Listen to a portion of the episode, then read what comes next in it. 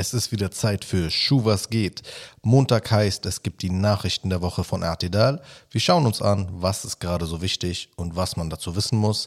Mein Name ist Tarek Baye und diesmal erwarten uns rechter Terror, Drama um Muezzinruf in Köln, ein Kopftuchurteil, Proteste im Iran, wie immer, Palästina, Neues von Trump und vieles mehr. In dem Sinne, Salam alaikum. In Thüringen gab es letzte Woche gleich zwei bekannte Versuche rechtsextremer Terroranschläge. In Apolda versuchte ein Täter eine Geflüchtetenunterkunft, in der ukrainische Geflüchtete untergebracht sind, in die Luft zu sprengen. Und am Bahnhof von Straußfurt wurden zwei Sprengsätze gefunden, auf einem befand sich ein Hakenkreuz. Apropos Nazis, die Jugendorganisation der AfD, die junge Alternative, hat einen neuen Vorsitzenden gewählt. Es ist ein ehemaliger Soldat, der aus der Bundeswehr geflogen ist, weil er dort vom militärischen Abschirmdienst MAD als erkannter Rechtsextremist aufgeflogen ist. Mit den Worten, wenn ihr Führung wollt, dann bin ich euer Mann, soll er sich selbst beworben haben. Aber heutzutage kann man ja nicht mal mehr ein normaler Rechtsextremist sein, ohne sofort Nazi genannt zu werden. Ganz schön viele Skandale rund um Rechtsextremismus, oder? Müsste Thema Nummer eins sein, oder? Müsste so richtig viel Aufregung hervorrufen und ohne Ablenkung behandelt werden, oder? Da haben wir aber nicht die Rechnung mit den Islamexperten der Republik gemacht. Stattdessen wurde nämlich etwas anderes skandalisiert. Von Untergang war die Rede, von Machtdemonstration. Lass mal deine Mascara-Geschichten immer auf damit. In Köln durfte letzten Freitag erstmals ein Imam laut zum Gebet rufen. Laut ist dabei relativ. Dazu kommen wir aber gleich. Begleitet wurde der Gebetsruf von einem riesigen Medienrummel. Parallel dazu demonstrierten einige Leute gegen das Ereignis mit Parolen wie Kein Muezzinruf in Deutschland. Dabei wurden Protestplakate gegen die iranische Regierung hochgehalten. Man kennt's, ist ja alles der gleiche ewige internationale Moslem. Es ist Rassismus, alle Angehörigen eines Glaubens für die Taten anderer verantwortlich zu machen. Das nennt man Rassismus. Aber am besten war natürlich die ständige Wiederholung der Behauptung in Medien, es würde sich um eine Machtdemonstration handeln. Welche Macht, fragt ihr euch? Na, die unglaublich große Macht, ausschließlich an Freitagen und da auch nur am Mittag für höchstens fünf Minuten den Gebetsruf ertönen zu lassen. Und das mit saftigen 60 Dezibel. Wie laut das ist?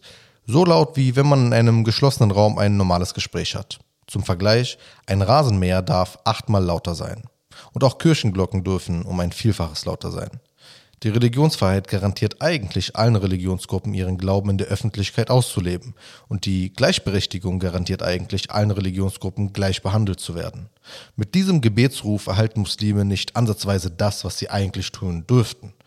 Und trotzdem drehen manche am Rad und verbreiten Panik, als würde Deutschland untergehen. Er. Dass solche Panikmache verbreitet wird, muss berücksichtigt werden. Das tat der Europäische Gerichtshof letzte Woche leider aber nicht. Er gab einem Unternehmen Recht, religiöse Kleidung verbieten zu dürfen. Und zwar dann, wenn das Unternehmen das gegenüber allen Mitarbeitenden so handhabt und nicht nur gegenüber einer Muslimin mit Kopftuch bzw. gegenüber einer bestimmten Religionsgruppe. Die Realität, die dabei aber außer Acht gelassen wird, ist, dass es sich primär und fast ausschließlich immer um Musliminnen mit Kopftuch handelt. Und zwar eben deshalb, weil sie stigmatisiert werden. Heißt das jetzt, jedes Unternehmen kann beliebig Frauen mit Kopftuch kündigen? Nein. Der Europäische Gerichtshof verwies auf die Gerichte in den EU-Mitgliedstaaten selbst. In Deutschland käme man mit einer solchen Begründung für eine Kündigung oder eine Ablehnung nicht so einfach durch. Hier wird Religionsfreiheit übergeordnet und ein Unternehmen müsste schon eine eindeutige finanzielle Notlage beweisen können, die durch ein Kopftuch entstehen würde. Also weshalb man sagen könnte, das geht so nicht in unserem Unternehmen. Trotzdem ist das Urteil insgesamt ein enttäuschendes Zeichen. Während in Europa manche von Kopftuch verboten träumen, kämpfen Frauen im Iran dafür, nicht unter Zwang und Gewalt eines tragen zu müssen. Es ist die vierte Woche der Proteste im Iran und die Toten und Verletzten häufen sich weiter. Die iranische Regierung schickte nun vielerorts Truppen der iranischen Revolutionsgarden in die Straßen, um die Proteste zu unterdrücken.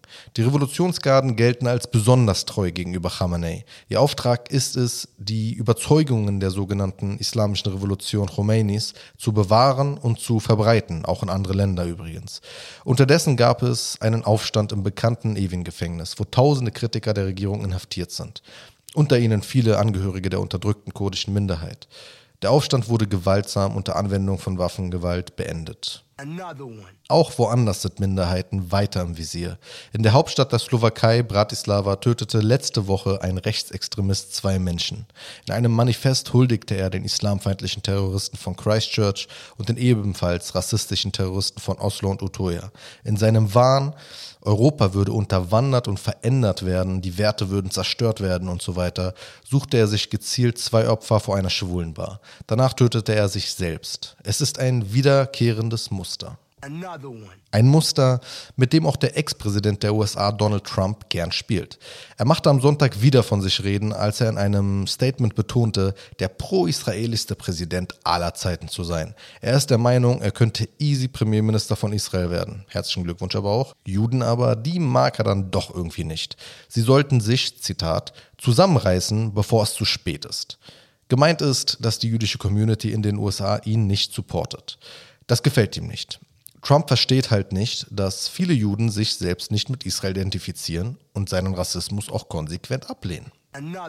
Und Israel lieferte auch letzte Woche erneut viel Anlass für Kritik.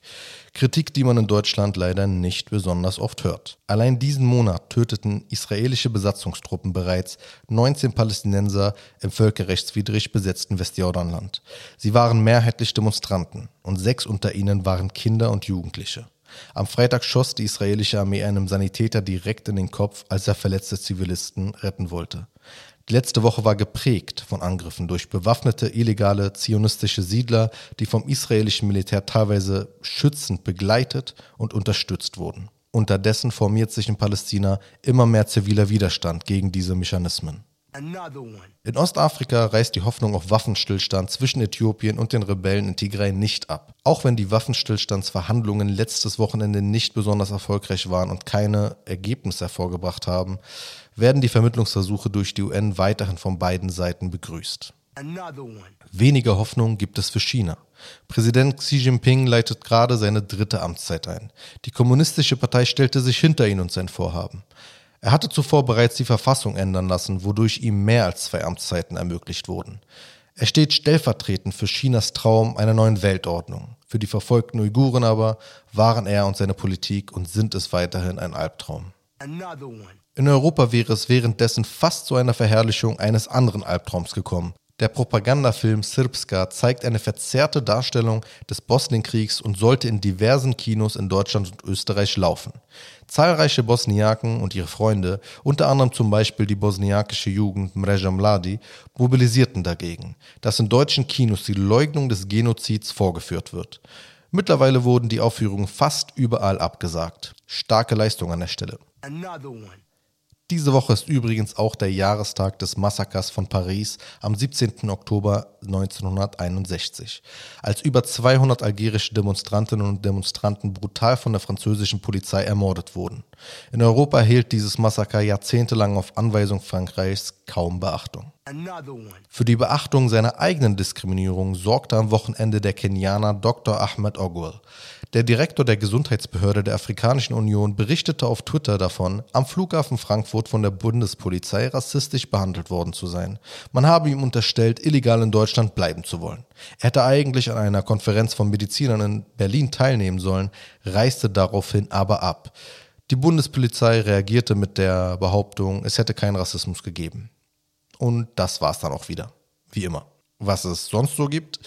Das 49-Euro-Ticket wurde beschlossen. Es kommt voraussichtlich im Januar und ermöglicht dann wieder den öffentlichen Nahverkehr bundesweit zu nutzen. Wenn dann doch nur auch noch die Bahn ihre Tickets endlich runtersetzen würde. Es war auf jeden Fall eine teure Geschichte letzte Woche zu einer Podiumsdiskussion über antimuslimischen Rassismus an der Uni Heilbronn nach Heilbronn zu fahren. Trotzdem liebe Grüße an die muslimische Studierendengemeinschaft, alle Menschen, die da waren und danke für den vollen Saal und die schönen Gespräche danach. Jetzt zu den Serientipps. Habt richtig gehört. Wir reden jetzt tatsächlich über Serien. Ich kann euch wirklich wärmstens die Serie Mo empfehlen. Sie läuft auf Netflix und handelt vom Leben des palästinensisch-amerikanischen Comedians Mo Amer, manche kennen ihn vielleicht. Ist eine sehr authentische Serie, sehr spannend, sehr lustig, sehr gut gemacht und äh, sie gibt tatsächlich sehr gute Einblicke in das Leben von Palästinensern in den USA und äh, ist auf eine erfrischende Weise sehr direkt im Umgang mit der Realität des palästinensischen Lebens, auch als palästinensische Flüchtlinge. Kann ich wirklich empfehlen. Andere Sache, die mir auf jeden Fall auch die letzte Woche versüßt hat, ist äh, das neue Comedy-Special von Hassan Minhaj, auch auf Netflix. Soll jetzt keine komische Werbung für Netflix werden. Die haben einfach nur Glück, dass beide dieser Shows gerade bei denen laufen. Kann ich auch sehr empfehlen. Sehr gutes Stand-up. Ich denke, das reicht dann auch wieder. Vergesst nie, egal wie hart eure Woche auch ist, sie ist nicht so hart, wie damit leben zu müssen, bei der Bild zu arbeiten. Abonniert uns überall, wo man uns abonnieren kann, unterstützt unsere Arbeit und habt eine schöne Woche.